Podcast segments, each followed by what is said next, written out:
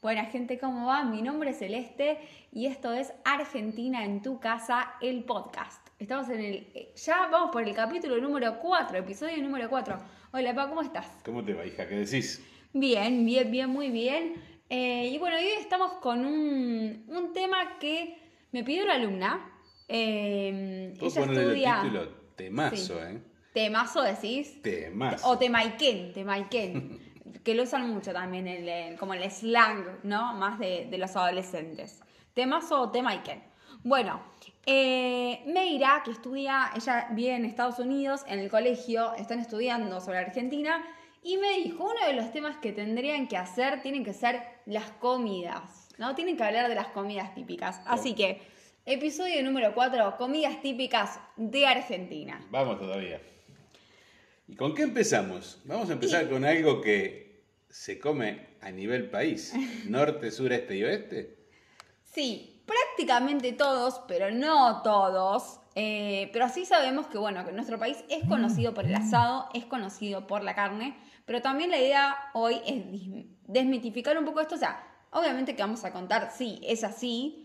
eh, pero a la vez hay un montón de otros platos típicos, esto depende también de la zona, y tenemos mucho, pero mucho más para ofrecer. Y a, atenti con esto, atención, eh, estoy tipo trabalenguas, eh, tongue twisters today. Bueno, em, vamos a también a hablar de esto, ¿no? Vegetarianos y veganos. ¿Existe el asado vegeta? Como le digo yo, Sí, se sí puede. que existe. No solamente la parrillada o asado, Sí. parrillada que vos seguramente vas a explicar el término, es de carne, de achuras, sino también es de vegetales. Y de eso vamos a hablar. Perfecto, perfecto, perfecto. Muy bien, bueno, vamos a ir detallando entonces por, eh, por región, ¿verdad?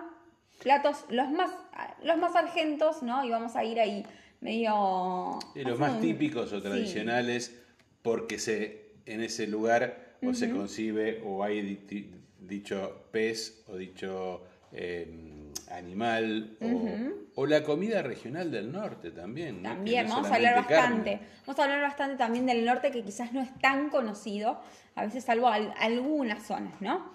Eh, bueno, entonces, empecemos, empecemos, empecemos, porque esta intro se está haciendo demasiado larga. Bueno, el asado. El asado. El asado es a la parrilla o al Sí. horno, las dos maneras de cocinarlo.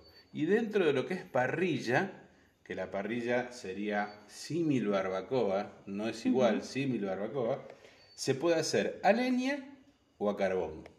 Ok, esas son como las dos formas de, dos de formas cocción. De cocción. Sí. Eh, el carbón, por supuesto, es una manera más rápida y donde a veces más el porteño de Buenos Aires utiliza. ¿Por El- qué? Porque anda con menos tiempo y por todo eso. porque todo va más rápido. En Buenos Aires todo va un poquito más rápido. Em, ¿Qué cortes se utilizan para la, ver, ¿qué para la de- parrillada o el asado? sí. Carne vacuna, carne de cerdo, pollo, cordero, cabrito. Y los cortes más conocidos es la costilla, el vacío, la entraña y además las achuras. Las achuras que acompañan también el asado, ¿no?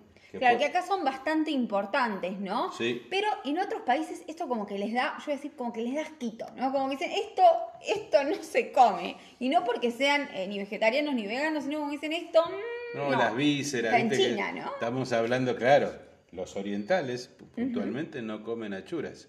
Tampoco nosotros comemos lo que comen ellos, ¿no? Algunos bichos que no. Pero no importa, eso es para Determinadas otro tema. cosas.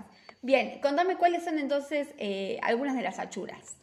El chorizo, Sí. el chinchulín, el riñón, la molleja, la morcilla. Y dentro de esos el que resalta más es el chorizo con el famoso choripán, ¿no? Que más como vos decís a veces es una comida callejera, pero que se come en la cancha, que se come como entrada mientras se va preparando y se cocina el asado.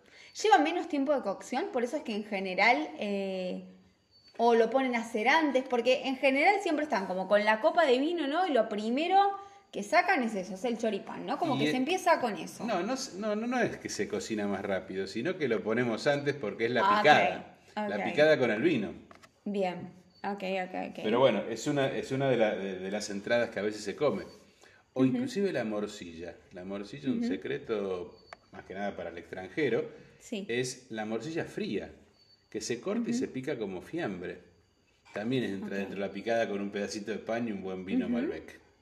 Perfecto. También puede haber algún queso, ¿no? Alguna otra cosa. En, siempre suele haber una picada y una copa de vino. Que ya hablamos de, de los vinos en la anterior, siempre suele haber alguna, alguna copa de vino en esa, en esa entrada. Por supuesto. Em, bueno, acá voy a agregar que obviamente, ¿no? Nosotros empezamos a dividir un poco la parrilla eh, y hay una, una porción de la parrilla eh, donde van los vegetales, ¿no? Eh, pueden poner papas, pueden poner lo que nosotros llamamos morrones, pero en realidad son pimientos. Eh, el rojo es mi preferido, al menos. Eh, ¿Qué más? Berenjena, zucchini, las zanahorias nos encantan. Calabaza, rodaja de calabaza. Después ponemos también tomate, por ejemplo, Sí, ponemos tomate. Cebolla. Sí, papas, no sé si dije. Batatas que hacía el abuelo, que las Sí. batatas quedan así como bien, como bien, es bien dulzón. La papa cortada al medio Sí. y con un poquito de manteca arriba es un manjar. Sí, Y ahí ya, ya le quitaste el veganismo. Pero bueno, Bueno, eh, era, era una- era un secreto. Y después la batata dulce sí. es para postre. Claro, el abuelo lo hacía, en realidad lo hacía al horno de barro y dejaba las batatas como para el final. Ya en realidad nadie tenía más hambre prácticamente, era muy fanático. Y las batatas tienen como esa cosa eh, dulzona. La cortábamos al medio y con cucharita, Con cucharita. cuchareábamos Es la verdad, batata. Es verdad. ¿Cómo se dice? En Uruguay se dice boñato, ¿verdad? Boñato, boñato. Boñato. Sí, señor. Boñato, ahí va.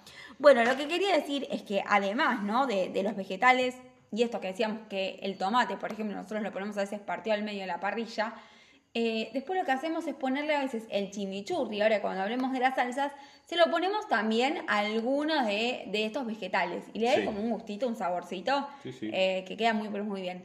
Contame qué es el chimi, El- entonces. El, chimi es un- una salsa casera que se prepara previo a empezar a hacer el asado, el fueguito, y se, se le agrega con, a base de aceite y un poquito de vinagre, se le agrega perejil y ajo, se le agrega pimienta, se le agrega orégano, se le agrega todo aquel condimento que tenemos en la cocina y le damos un poquito de sabor, lo dejamos hidratar si no tenemos seco, nosotros a veces como tenemos... eh, eh, algunas cosas frescas, ¿no? Huerto, de acá de- claro, dentro de lo que es la huerta, vamos Sí. y sacamos en el momento romero también, eh, albahaca, todo aquello que aromáticas o, o vegetales que tenemos para condimentar, lo usamos. Yo quería contar también que mi, mi parrillada de hace, o mi parrilla hace 10 años cambió mucho el color. ¿Y por qué digo el color? Porque Ah, A ver. antes era 90% carne y ahora es menos del 50, diría yo. Hay mucho vegetal en mi parrilla y muy bien que nos hace porque a veces cae menos pesado. Muy bien. Bueno, y también otra cosa que se puede agregar, además de los vegetales, por ejemplo, pueden, eh, en realidad se dice como, como está la expresión tirar carne a la parrilla, también puedes tirar unas hamburguesas vegetales, ¿no? Que pueden ser de lentejas, de garbanzos, de quinoa, lo que quieras, también podría ser seitán, sí, pueden ser otras cosas, así que la verdad es que hoy en día hay cada vez más variedad y nadie se queda afuera, porque la idea también, esto de muchas cosas que tenemos en Argentina, es de compartir, ¿no?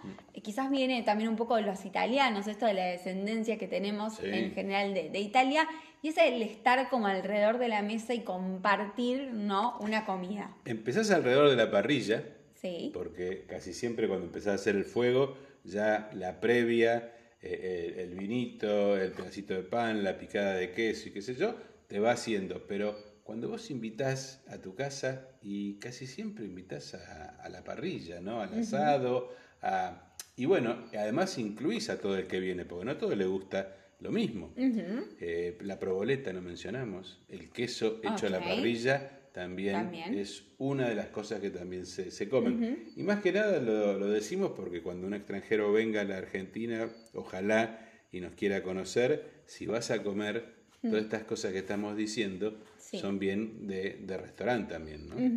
Tal cual, tal cual. ¿Cómo se llama ese que fuimos en...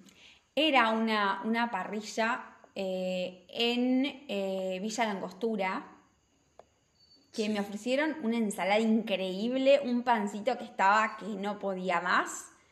Eh, tenían variedad.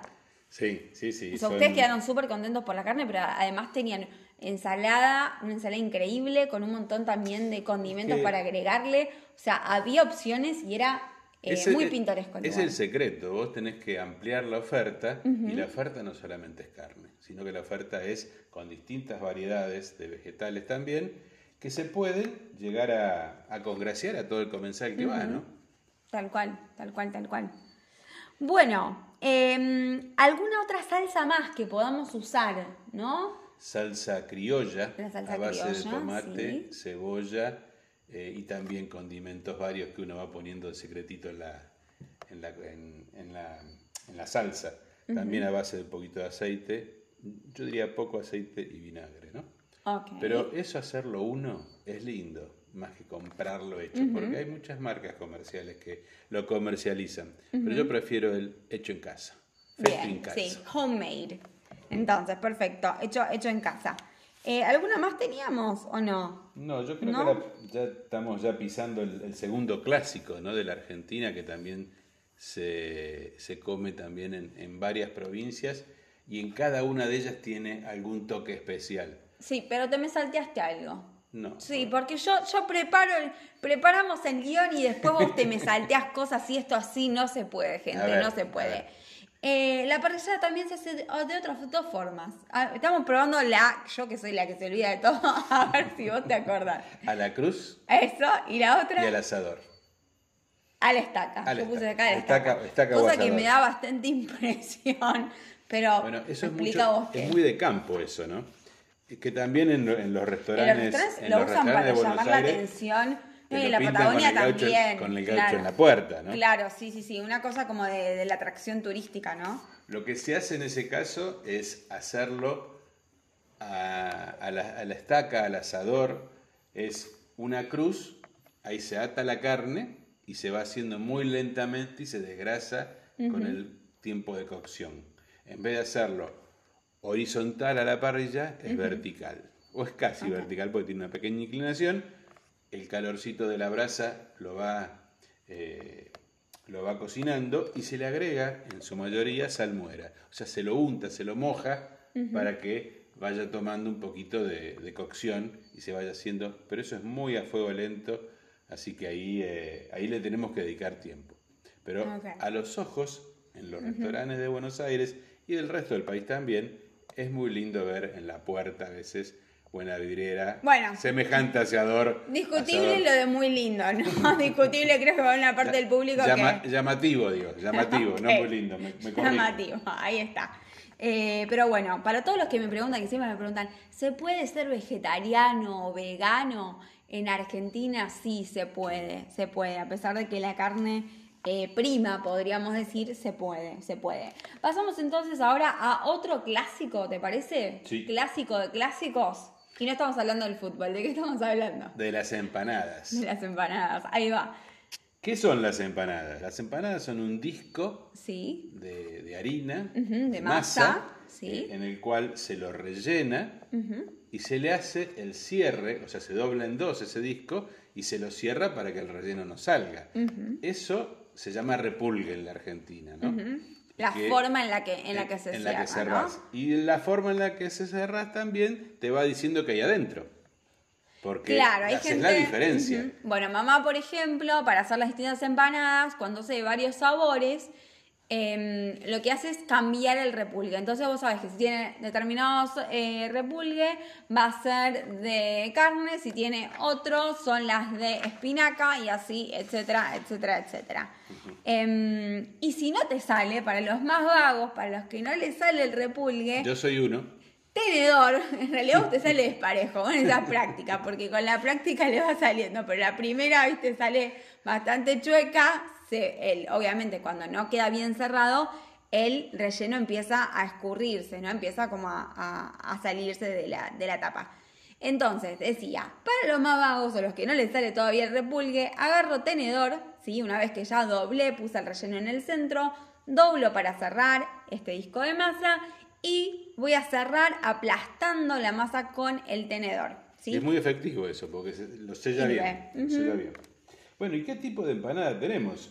A ver, Vamos a empezar por alguna, porque para que no se pongan celosos, vamos a de norte a sur, de Ok. jujeña, salteña, tucumana. Bueno, eh, la salteña eh, es carne cortada a cuchillo. Yo digo la base, porque la base son la mayoría iguales. Algunas agregan algún condimento o algún vegetal. También van a variar algunas cuestiones, Claro. pero O sea, la salteña tiene comino, ajo, huevo duro, cebolla de verdeo, papa y, y carne cortada en cubitos o a cuchillo. Y se acompaña con una salsa de tomate picante, Sí. cosa que en las otras provincias de Argentina no, donde vos vas comiendo la empanada, son empanadas chiquitas, ¿eh? Empanadas Eso es muy gracioso, que comerte unas gracioso. cuantas para quedarte satisfecho, pero y vas mojando en esa salsa picante sí. el cual te tenés que acostumbrar. Nosotros tres años de vivir en Salta, muy acostumbrado no estuve. Le escapé un poco a la salsa, pero Sí. la empanada es muy rica, muy jugosa. Y siempre te lo ofrecen por, por separado. Yo me acuerdo sí. una vez te acompañé a comprar compra- empanadas y te dan, la, empan- la docena de empanadas y te y dan, te dan eso, te dan la, la salsa La aparte. salsita. Algo, un dato de color, no sé. No. Eh, en el aeropuerto de Salta venden como souvenir esto, una empanada pequeña, que no me acuerdo si decía Salta, si dice recuerdo de Salta, una empanada muy chiquitita, que no sé si era de cerámica, me pareció una de las cosas más raras que he visto. Sí, sí. Yo no sé si le llevaría de souvenir eso a alguien, ustedes comenten, y, comenten por y ahí. también te venden frisadas, que vos las podés llevar. Ah, Podés ok. viajar, te permiten, o te permitían antes de la pandemia, Sí. viajar con, eh, comprarlas ahí en el, en el aeropuerto y Y llevártelas. llevar, ah, ok, llevar en el avión. Crudas, eh, crudas, crudas Crudas, crudas, crudas. Muy bien. Bien, ah, mira, Bueno, mira. de- después el, el otro clásico de las empanadas es Tucumán. Tucumán, La sí. empanada tucumana es una empanada grande, carne cortada a cuchillo, eh, tiene cebolla, cebolla de verdeo, huevo duro, pimiento, comino y tiene eso de mucha, eh, mu- mucho jugo. Es más que- jugosa. Tenés que tener cuidado cuando la comes, porque te terminás manchando. te vas a manchar. Tiene mucho jugo, mucho jugo. Y digamos que eh, hay competencia también en- dentro, de la, dentro de la provincia, ¿no? Claro, Tucumán es conocido por eso, ¿no? Haces Sí. la competencia de empanadas. ¿En qué lugar, en qué localidad se hace? En Famayá. Famayá. Famayá. Bien, nosotros decimos, igual aprovecho para decir esto, que nosotros la doble L o L y la Y, nosotros van a ver que muchas veces la vamos a, pronunciar como sh, ¿sí? Entonces decimos Famayá, decimos yo, es un como, eh, son palabras que quizás si nosotros decimos Famayá, ¿no? Sería para la gente sería más fácil de entender. Simplemente para... Ahí, ahí se hace una vez por año la, la competencia y compiten un montón, un montón de gente con su empanada. Sí. Y por supuesto que la reina de la empanada después tiene una publicidad muy importante, ¿no? Porque, eh, pero bueno, es Reciben un premio, un, un premio económico, ¿no? un premio económico que da la localidad. Y después queda también como el cartel, algo. Pero hace cuando más de tienen... 25, 30 años Sí, que que, se hace existe esto, hace ¿eh? mucho, sí, sí. Hace sí. mucho, es- bueno, es yo me acuerdo que fuimos, fuimos una vez a Tucumán. Bueno, fuimos, estamos en este momento grabando esto en Tucumán, pero una vez vinimos a Tucumán hace mucho tiempo atrás, cuando era la época de los patacones. Para un 9 de julio. Ah, ok. Cuando teníamos otro tipo de moneda. Una moneda dudosa. Cuasi moneda se llamaba en ese momento. Para los que preguntan por la economía argentina. Pero Bueno, eh, es muy famosa Tucumán también por muchas cosas, pero Sí. la empanada tiene su, lleva su lugarcito importante. bueno, y ahí habíamos ido a alguna casa de empanadas. No recuerdo cuál, pero habíamos ido a alguna. Podemos mencionar también la empanada jujeña. Jujuy, bien, nos vamos Jujuy más, más al norte aún. Muy rica, que tiene un, un ají eh, llamado locoto, bien regional.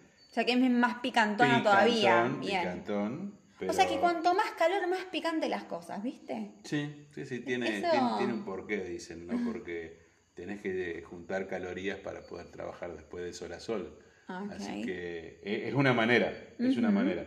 Bajamos a Santiago. Bien, vamos Santiago entonces a Santiago fam- del Estero. famosa por su por sus empanadas.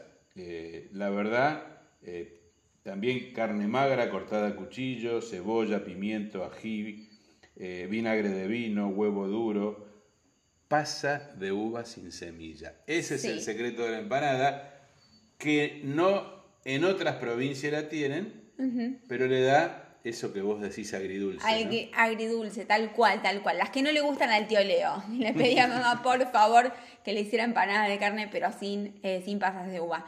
En otros lugares también se usa, porque las empanadas también, a ver, nosotros estamos en este caso mencionando en distintas provincias y como las más, eh, de una forma más casera, ¿no? Sí, sí. Pero en realidad empanadas se encuentran en todas partes de Argentina y hay como todo tipo de local y son súper, en muchos lugares muy comerciales. Eh, pero algo que también se utiliza para darle ese sabor agridulce es la ciruela. La ¿no? ciruela, la sí. ciruela, eh, en realidad la deshidratada, ¿no? La rehidratan y la utilizan con las... Sí, sí, en, en- en Buenos Eh, Aires, empanadas. puntualmente Ciudad Autónoma, hay muchas casas de empanadas, hay franquicias y hacen mil variedades de empanadas, ¿no? Hacen de, de todo tipo. Pero no quiero dejar de mencionar la mendocina que tiene aceitunas A ver, negras. bien, nos vamos a Mendoza, Mendoza que todo el mundo lo conoce por el vino. Sí, que tiene muy ricas empanadas con Sí. aceitunas, ese es- sería la- la- el tema que cambia. Pero Eh, aceitunas negras, ¿verdad? En ese aceituna- caso. Aceitunas negras, sí. Sí. Eh, la entrerriana con aceitunas verdes. El Entre resto- ríos, ahí el- ya estamos en el litoral. Claro, el resto de la base Sí. es igual. Carne cortada a cuchillo, cebolla, huevo duro, eh, cebolla de verdeo. La verdad tiene, tiene una variedad. eh, la base es una, es una base para todas la- las provincias, casi todas, ¿no? O sea, hay una base, una base común. Y la que me resta por, por mencionar es la patagónica, que no la dejamos para el final Para porque el final. Y bueno, porque vamos, fuimos así, fuimos de, de norte a sur.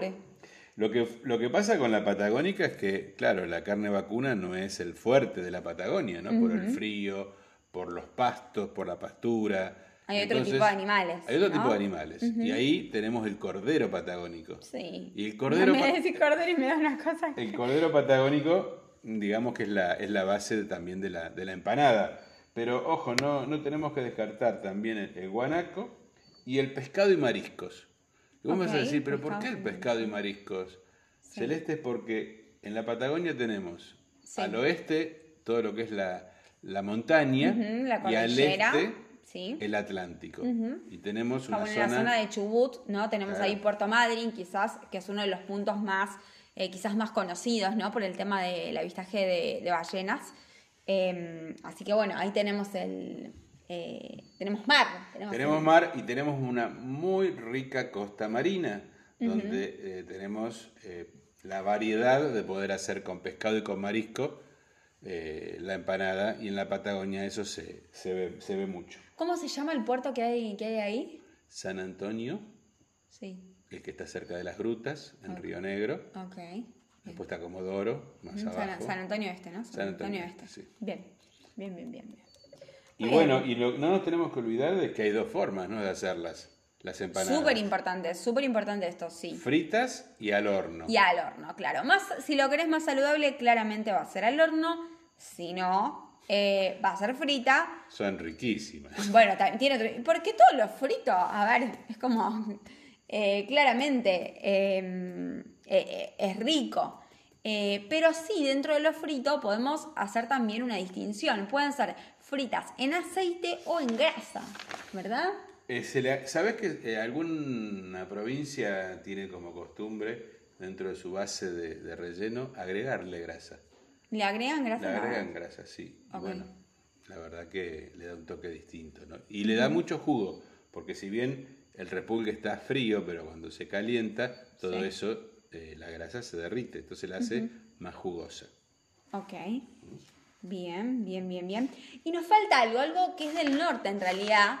Eh, es un tipo de carne que no mencionaste y que con esto tenemos una, tenemos una anécdota. Eh, la carne de llama. ¿Qué pasa? Me da esto cosa. fue en Jujuy, ¿no? Esto fue en Sí. Jujuy. Es que siempre pasa, ¿no? En los lugares, en las regiones donde tenés alguna preponderancia en cuanto a tipo de animal, tipo de, de comida, porque ahí se produce, Sí. eh, el lugareño lo utiliza. Y la llama es un animalito que en el norte... Que es hermoso, que es hermoso. Lo usamos para sacar fotos y es muy lindo verlo, pero también eh, se utiliza también la carne de llama para, o para, no solamente para empanadas, sino también para milanesas.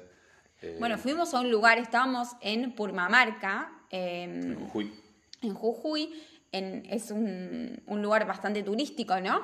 Em, y bueno, fuimos a un... Son en realidad, no sé si diría como restaurantes, ¿no? En realidad tienen una cosa así como bastante rústica. salvo alguno, ¿no? Hay, hay uno que fuimos que tenía la- la- esa ensalada de siete colores que a mamá no le gustó para nada, no recuerdo el nombre, ese sí era como más, eh, como más pintón, más elegante, pero después son más como eh, casonas, ¿no? Puede haber también alguna tipo peña y demás, Sí. como con comida casera, y lo que les ofrecían era eh, milanesa de llama. Mira, esa se llama. Ahí seguramente después vamos a poder pasarle datos eh, de la zona. Ahí conocemos a Martín en Purmamarca, que tiene Sí. Lugar para parar, tiene unas hosterías muy lindas. Muy lindo lugar, Tiene una sí. peña ahora, me llamó hace poco ¿Tiene y me mencionó, me mencionó que tiene una peña donde todas estas cosas se comen, son muy caseras. porque Vamos a pasar la dirección y la página como para lo que puedan ubicar. Perfecto. Y cantan, o sea, hay música. Uh, sí. Eso, esa es que para que entiendan también la diferencia, ¿no? De, la, de las peñas, que son también algo muy característico en Salta. En otro momento, la próxima, cuando hablemos de Conociendo Argentina, tendríamos que mencionar el tema de las peñas en Salta Sí. y la parte musical. Em, ah, bueno, y lo que quiero decir es que también nos ofrecieron, por suerte, tenían milanesas de quinoa. ¿Qué pasa también con las empanadas? Claro. En muchos lugares, en Salta, en Tucumán, hay empanadas de quinoa. La quinoa se consigue muy, muy fácilmente en lo que es el norte. Quinoa o quinoa. Bien. Pero ¿a qué pasamos? ¿Qué nos toca, señor? Y ahora vamos a la a- vamos a arrancar de norte a sur con la humita versus la carbonada. A ver, sí. La humita y la conocida también humita en chala. Recomendamos que quien vaya por el norte o venga al norte eh, la, la pruebe. La humita es a base de choclo, con calabaza, con cebolla, con morrón y con condimentos. Hacen del choclo triturado. Claro, queda- no, no queda el choclo en grano, sino que es como eh, eso, es más como una pasta, ¿no? Que se hace con, con el choclo. Y to- to- todo ese, ese guiso, por llamarlo de alguna manera, eh, se puede comer a la olla o se puede comer en chala. O ¿Y sea, qué es la chala? la chala es la hoja del choclo Bien. que se utiliza para armarlo en frío el relleno que mencioné, como si fuese un, un paquetito, Sí. Se ata con un cordón y te lo venden. Y te lo venden Hasta en la calle. En la calle. Hasta en la calle, en te calle lo y en la calle. también, y También, en, en sí, restaurantes. que ¿no? obviamente en un restaurante vas y pedís si querés eh, humita en chala o humita a la, a la olla, ¿no? En el humita al plato. Em, pero entonces sí, va, es como, sería como la empanada, solamente que usamos, ¿no? Como de base la hoja, la, la chala, ahí en el medio va el relleno, entonces se hace esta especie de, de paquetito y se cierra con ese cordoncito. Algunos lo consumimos en chala, y, que es muy pintoresco, y otros a- al plato o a la olla, ¿no? Lo que Pero- es muy importante son los condimentos. Cuando Sí. está bien condimentado es muy, pero muy rico. En algunos casos puede ser que le agreguen también un pedacito de queso. No necesariamente lleva. No, Pero puede no, ser no. que en algún caso le agreguen un pedacito de queso blando en el centro. Cada receta es particular y cada uno le agrega un poquito de, de lo suyo, ¿no? Le pone Tal su cual. mano. Bueno, en Córdoba hay un lugar, eh, porque en realidad esto es algo que se hace mucho, es un plato típico, como otro que vamos a mencionar luego, que se suele eh, comprar para el 25 de mayo, o sea, para las fiestas patrias, 25 de mayo o 9 de julio. Eh, y en Córdoba hay un lugar que vos quizás si lo veis de afuera decís, bueno, sí voy a usar esta expresión, no das ni dos pesos, o sea, no, no es que decís, ay, qué restaurante, pero no saben lo rica que es la comida y cómo se llena de gente. Así que les tendré que pasar el dato. El otro tema que también mencioné es la carbonada. La carbonada Sí, es similar ¿A la humita? humita, lleva carne, ok, esa sería la diferencia. Esa es la diferencia. La, o la mayor diferencia. porque después tiene el resto de los condimentos, tiene el resto de, la, de, de los vegetales, Sí. se hace un caldo y eso sí, se come al plato. O sea, se, se prepara la olla y se come al plato.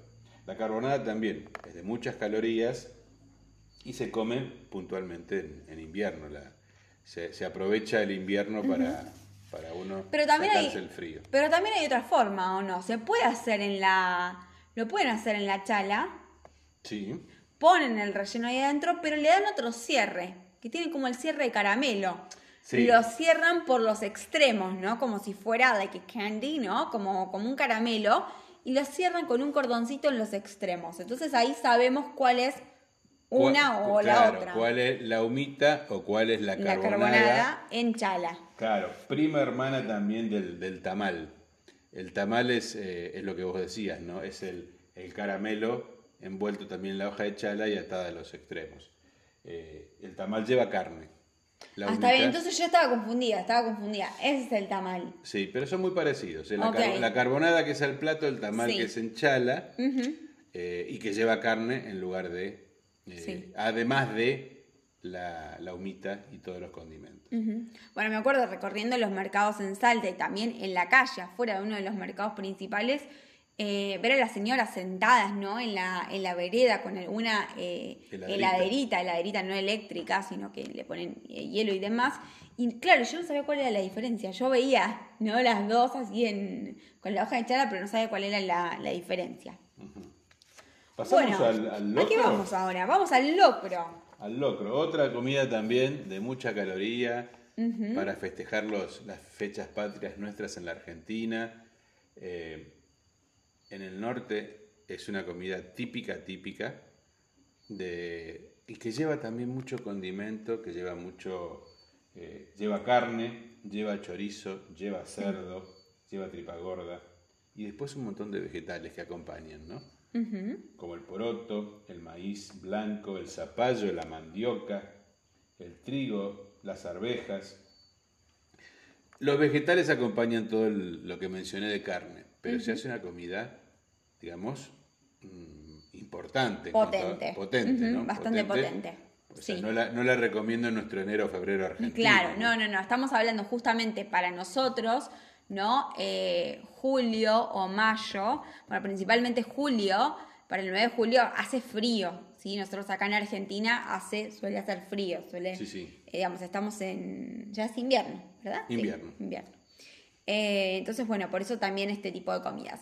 Lo que sí es cierto es que en realidad vamos a hablar ahora de las variedades que hay, pero también existe, les voy a decir, que cada vez hay más versiones de locro vegetariano. Seguro. seguro, Eh, cada, rico, vez, ¿eh? cada vez Es hay más, rico. sí. Eh, hay distintos lugares. Esto se suele. Hay gente que lo hace, los preparan en casa, el locro, pero también, como es típico de las fechas, eh, de las fechas patrias, lo que se hace es reservar en alguna roticería o, en el caso muchas veces de los que son vegetarianos, es reservarlo en lo que nosotros llamamos dietéticas, que serían como esos lugares que en, en otros lados llaman como whole foods. Bueno, eso para nosotros es una dietética, ¿sí? Perfecto. ¿Y cuáles son la- las variedades? A ver, cuéntame. Pulsudo. Pulsudo es el que tiene de todo. Bien. El que es, es el más completo y el que con más calorías eh, es. Hay Más que estar- picante, ¿no? hay- Eso es fue muy, lo que es yo muy noté, más picante, es más picante y bueno, y uno tiene Sí. que tener su, su estómago acostumbrado a ese tipo de comidas. Ahora voy a contar una anécdota. A veces, a veces los turistas sufren Sí. de, de comer algo donde no estás acostumbrado a ese tipo Sí. de comida y, y es fuerte. Y Después- eso que, no- a ver, no es México. No, no, no. No estamos en México. Estamos en México. Después está el, el- el locro pobre. El llamado loco- locro pobre. Claro, loco, ahí ya no, no tiene tanta variedad de carne o de carne de cerdo, de chorizo, sino que es más bien eh, con menos ingredientes. Bueno, por el costo también, ¿no? Porque la carne eh, suele ser costosa. Encarece, sí. Y después viene el liviano, El liviano, el light. ¿Pod- ¿Le podemos decir light? el light. El light, el liviano, tiene el que- liviano? Que, tiene vegetales, Sí. que no tiene carne, en su mayoría, de, lo- de las variedades no lo hacen con, con carne, y es, eh, es puntualmente con mucho vegetal. Donde, por supuesto... O carnes magras, ¿no? O sea, carnes, carnes con magras, sí, menos sí. grasa. Poco, ¿eh? Poco, Po- poco, ok. poco. Poco Bien, porque bien, no lo... Eh, el pulsudo, la verdad, es el, el más ofrecido. Sí. Pero yo lo recomiendo que tómenlo con cuidado. Ok, con precaución. Con ok. precaución. Like, warning. Bueno, eh, lo que iba a contar, a papá le gusta mucho condimentar. De hecho, tenemos ahí de, así- ¿qué, qué se hace el chef, no? Y empieza a condimentar, condimentar, condimentar. Y con esto tenemos muchas anécdotas. Eh, porque el resto de la familia no es. eh, no te- digamos como que no estamos tan acostumbrados al tema del picante, ¿no? Y muchas veces se le va la mano. En una ocasión, allá por el año, no sé, hace mucho, esto pasó hace muchos, muchos años, había invitado a un novio a comer a casa. Papá hizo un guiso de lentejas. Lo corrí, lo corrí. claro, lo condimentó bastante, ¿no? Como para nosotros. No, no, pues, yo creo que nosotros también lo sufrimos, pero pobre, él, digamos, no sé, que yo creo que tenía gastritis, eh, te- digamos, le, le caían mal bastantes tipos de, de- de- de De comidas, comida, sí. pero era de comer Y bien, peor- era de comer peor- bien. Y peor las condimentadas. Claro, muy tan condimentado. Yo voy a contar Sí. que eh, es una herencia que tengo el condimentar. El condimento. Porque yo mi, yo, mi abuela, mi abuela materna, que vivió unos años con nosotros en, en casa, eh, condimentaba mucho. Y yo de chico me acostumbré a comer A eso, sí. sabroso. Entonces, claro, después me tengo que acomodar, porque a no todos les gusta tan condimentado. Pero le pongo condimento y soy que en el, en el súper yo compro los condimentos.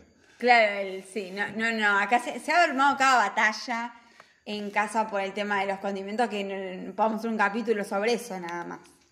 Pero Eh, bueno. pero bueno, continuemos, continuemos porque si no, ¿Nos vamos para el sur? vamos para el sur, viajemos para el sur, viajemos para la Patagonia. Bueno, ahí tenemos el que comentamos hace un rato con las empanadas, el cordero patagónico. El cordero patagónico, el, el cordero eh, animal de, de la Patagonia y representante de la Patagonia, eh, se suele asar y, y suele ser una carne magra, sabrosa y tierna. ¿Pero por qué? Porque el cordero patagónico cree- se cría a campo. Y todo animal, todo animal criado a campo, comiendo pasturas, llano- eh, eh, caminando el campo, es mucho más tierno que un animal que cre- se, cree- se cría a feedlot. ¿Feedlot qué es? ¿Qué es el feedlot? Es un Eso. corral donde el animal no tiene posibilidad de caminar y lo único que tiene posibilidad de comer. Entonces Claro, pero el genera feedlot en kilos. sí es como el alimento, esa especie de alimento Claro, balanceado que generan, ¿no? Además es un alimento balanceado, es un Sí. alimento a base de granos, de caña de azúcar, bueno, según la zona. Y ese alimento balanceado que producen para esos animales que no caminan y que solamente comen nada más, Sí, los supuesto, tienen en, en muy pero muy poco espacio y la idea es que eh, aumenten su peso lo más rápido posible para poder venderlos antes, ¿no? O sea, hablar, es algo totalmente... eh, es, es, es- horrible. Voy a hablar medio en términos de campo, ¿no? Cuando un eh, chacarero cría el animal Sí. a llanura, a campo, a pasto, lo que hace es, le lleva mucho más tiempo. Le lleva más de 6, 7, 8 meses. Porque el animal va caminando, come, gasta energía. Sí, y- es lo, y lo se- y- natural, lo el natural. desarrollo natural del animal, sí. Claro, es, es más orgánico, digamos. Lo que pasa que en Fieldot es financiero el tema. Sí, Porque sí, sí, vos tal cual, en, es una cuestión en menos de la mitad del Sí. tiempo, el animal queda, como se dice en la jerga, terminado. Entonces genera muchos más kilos diariamente, va engordando, pasa a tener el novillo, el ternero a novillo ya un kilaje importante y ya está listo para que se pueda consumir. Eso Bueno, eso lo hacen con los pollos también, ¿no? Con los Sí. pollos es terrible, es la luz, muy poco lugar. También se genera eh, un olor horrible, totalmente repugnante. Eh, Yo, yo cuento el ejemplo de cuando vos metes un pollo que lo comprás y que sabés que viene de criadero, Sí. de- de- que, que- que comen todo el día y que le ponen distintos tipos de, de comida eh, balanceada. El pollo Antibióticos de- también. despide, despide mucha agua, explota en el horno, se achica un montón. ya se reduce el tamaño, sí. Ahora, vos compras un pollo de campo, criado en el campo, es un pollo amarillo, que no se reduce, que tiene otro sabor, que mantiene el quilaje que vos pusiste en el horno o en la parrilla, es mucho más sano, es mucho más sano. Pero bueno, volvamos al cordero. El cordero patagónico es una carne muy magra, muy tierna, muy sabrosa y que se alimenta el cordero a leche materna y se alimenta con pastos de llanura o con fardos, porque en la Patagonia a veces tenés zonas con mucha nieve donde Sí.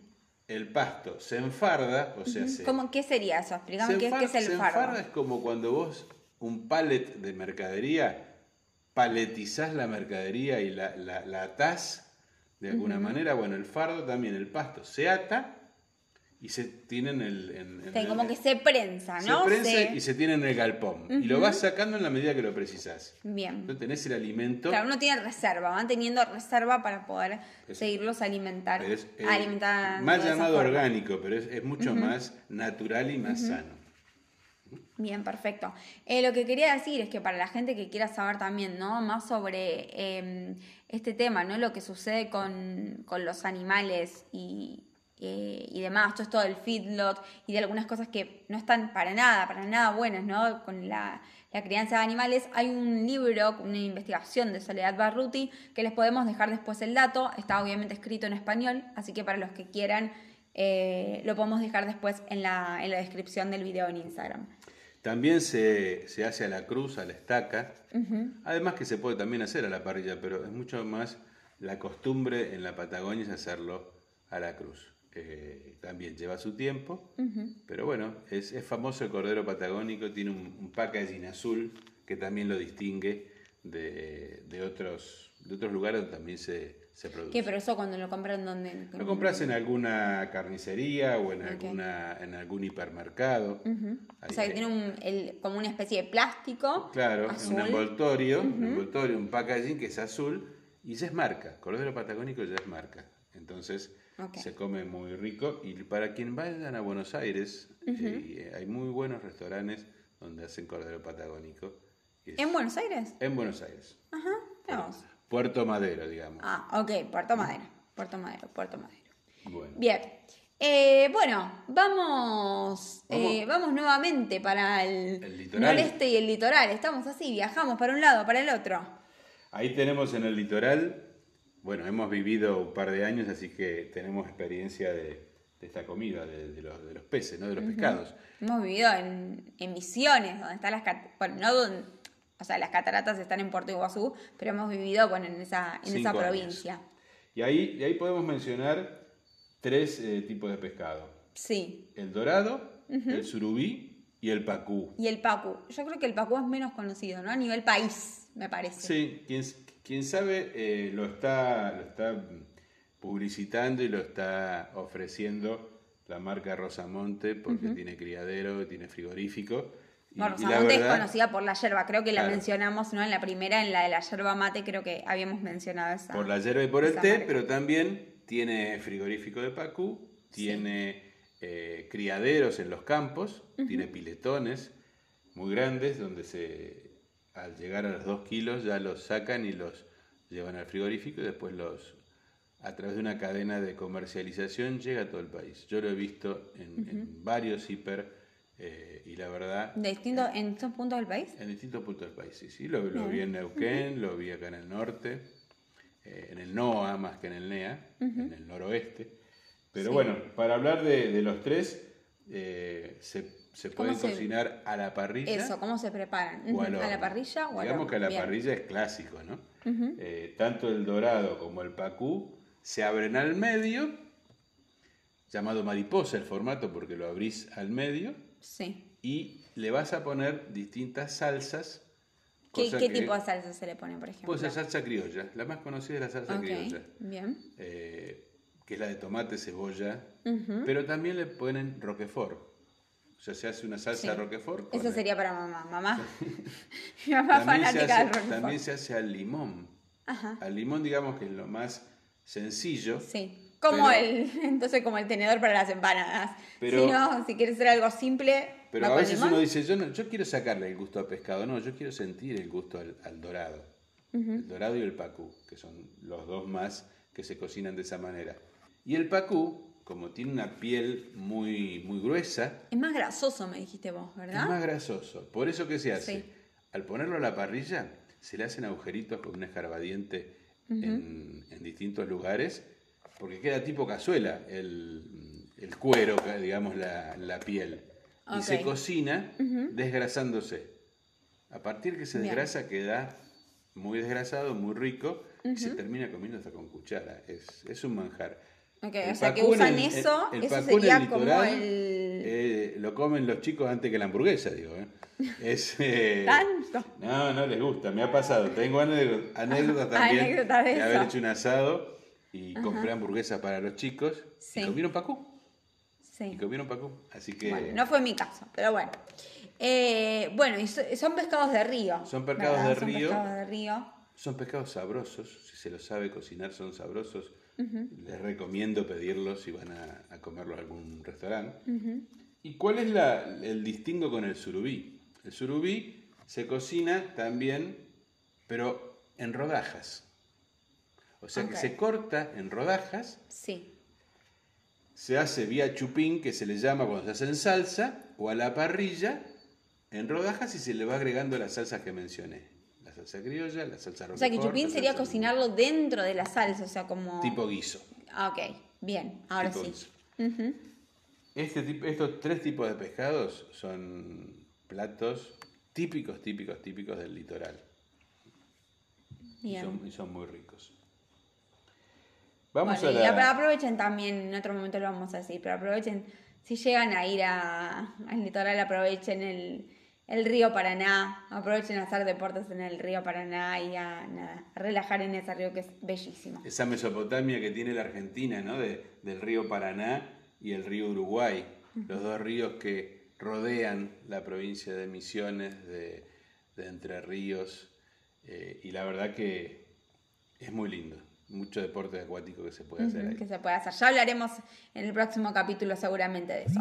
Pasamos a este que fue, yo me reí tanto cuando viniste con esto, cuando saltaste con esto. La famosa bizcacha al escabeche.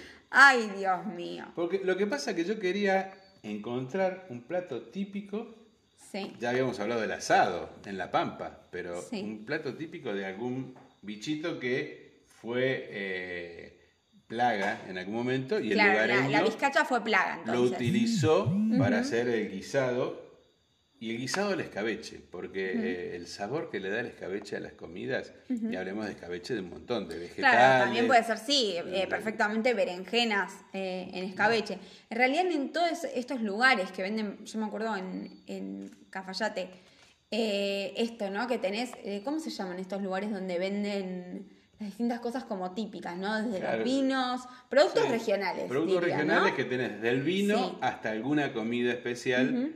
eh, Y era escabeche de todo tipo de sí. cosas, de todo tipo de cosas, conejo, bueno. cosas que ay, por Dios. Les recomiendo, prueben la bizcacha al escabeche, que bien representa la provincia de La Pampa y que es muy sabrosa y que se come más que nada como entrada, no como un plato principal. Bueno, la de vegetales también, en, en muchos lugares se sirve como, como, como entrada. Y además, algo importante, el tema de la conserva, es justamente esto, conservar, ¿no? Si uno tiene Sí. y hay algo en abundancia, como pasa, no sé, con el tomate, hace salsa de tomate, la gente que lo hace casero, Lo que y lo sí, hace en botellas. busquen eh, donde sean productos caseros con poca conserva. Ah, bueno, si lo, Yo, yo si lo trato de buscar eso, ¿no? Porque a veces uno va y conoce lugares donde dice, bueno, acá, pero lo puedes tener una semana nada más. ¿Por qué? Porque no tiene conservante. Entonces comes algo más sano. Ujú, Pero bueno, estamos llegando a lo que más me gusta a mí. Lo dulce. sería lo dulce, lo dulce. También agregamos algunas, algunas cosas dulces y un bonus track. Vamos entonces por este también. Este, digamos que está dentro de los primeros tres, ¿no? El, el Sí, sí. top 3 Le pelea al asado mano a mano, que es el famoso dulce leche argentino. dulce de leche. Bien. Dulce leche argentino que es fácil de hacer por lo- los pocos ingredientes que tiene, pero difícil por su tiempo de cocción. Ujú. A ver qué lleva el dulce de leche. Lleva a base, a base de leche, azúcar y vainilla. Ok. Ahora después tenés que comerte 3-4 horas revolviendo, ¿eh? Claro. Porque- Y cada vez se va haciendo más Y complicado. la última hora es de terror porque se Claro, te pega. porque. Claro, y se va espesando, se va espesando y justamente hay que controlar que no se pegue. Pero hay muy ricas marcas comerciales, si uno no quiere ser casero. Hay muy ricas marcas y artesanales, porque de algún tambo también sale el que, de- debido a la producción de leche, hacen el leche, eh, el dulce de leche dulce de leche, ok. Se me va a Había uno que, sí, había una marca que se hizo muy conocida y que en el, en el exterior, o sea, estaba como top. Yo no sé si es la misma que, pienso yo, pero Poncho Negro. Poncho negro, decir, no, no me iba a salir, a mí no me iba a salir. Ya me sube, me sube la diabetes ya con eso, de pensarlo nada más. Sí, no, no, la verdad no me acordaba el nombre. Bueno, lo que quiero decir es que también se puede hacer de todas formas, yo acá les voy a aportar otra cosa. Se puede hacer también, por supuesto, de forma vegetal. Eh, pueden hacer una versión con dátiles, eh, y si no, con leche de coco, ¿sí? Pueden lograr algo parecido al, al dulce de leche tradicional, así que pueden hacer perfectamente un producto vegano. Doy fe, porque lo he comido de las manos de Celeste que lo ha preparado, mi hija, así que doy fe que es muy rico. Es muy rico. Bien, ya lo que vamos a decir, eh, porque en realidad, primero que a todo el mundo, casi todo el mundo que prueba el dulce de leche le encanta, le encanta. Y la cosa es que el dulce de leche va con todo, absolutamente con todo. No solamente con el alfajor de dulce de leche que, Que llevamos vamos a al mencionar colegio, ahora. sino Sí. también con los distintos alfajores que se hacen. Y para hablar de un alfajor tradicional, tenemos que hablar del alfajor santafesino. Bueno, este, este, este capítulo fue tan polémico, fue tan polémico. Todavía nos seguimos A vos peleando. solo, decís, todavía, todavía seguimos discutiendo los, los títulos. Em, para, déjame, déjame decir esto. Voy a, voy, a, voy a terminar con la idea si pasamos al alfajor eh, santafesino, que claramente tiene como relleno el dulce de leche. El, eh, el dulce de leche va con flan, va con tortas, va con pionono, con panqueques, claramente con alfajores, con chocolates. Vos, banana con dulce de leche. Cantidad de Mortal, veces que te he visto comer eso. Eh, con facturas, con churros, ¿sí? Cuando hablemos de comida callejera, también vamos a considerar los churros. Con arroz con leche, una quinoa con leche también, ¿sí? Budín de pan. El budín de pan, el budín de pan. El abuelo era fanático del budín de pan. Ahora sí, ahora te dejo pasar a este. Ahora sí te doy permiso y te dejo pasar a este que Al fue alfajor dudoso. santafesino, que es un clásico también de, de la Argentina por Sí. el dulce de leche y por el tipo de alfajor. Hecho con galleta bañada en merengue, tres galletas y entre medio de cada una el famoso, Una capa de una dulce de capa leche. importante de dulce de leche, no vamos a catimar. Y no puedes ir a Santa Fe y no venirte con un paquetito de alfajores de santafesinos. Son- Bueno, son Santa Fe es la provincia que tiene forma de bota, ¿no? Como para que ustedes lo ubiquen más o menos en el mapa y además eh, se volvió también muy conocida. Eh, ya era conocida por Fito Páez, que hoy justamente un, un alumno brasileño me, me mencionaba a Fito Páez, pero sobre todo por Messi, ¿no? Eh, la ciudad de Rosario es muy Leo. conocida y por... Claro.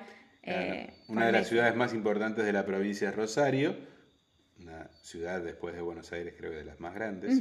Córdoba pelea con, con Rosario. Sí, Rosario Y creo que es más grande aún, La sí. cuna de, de nuestro ídolo, Leo Messi. Del fútbol, del fútbol.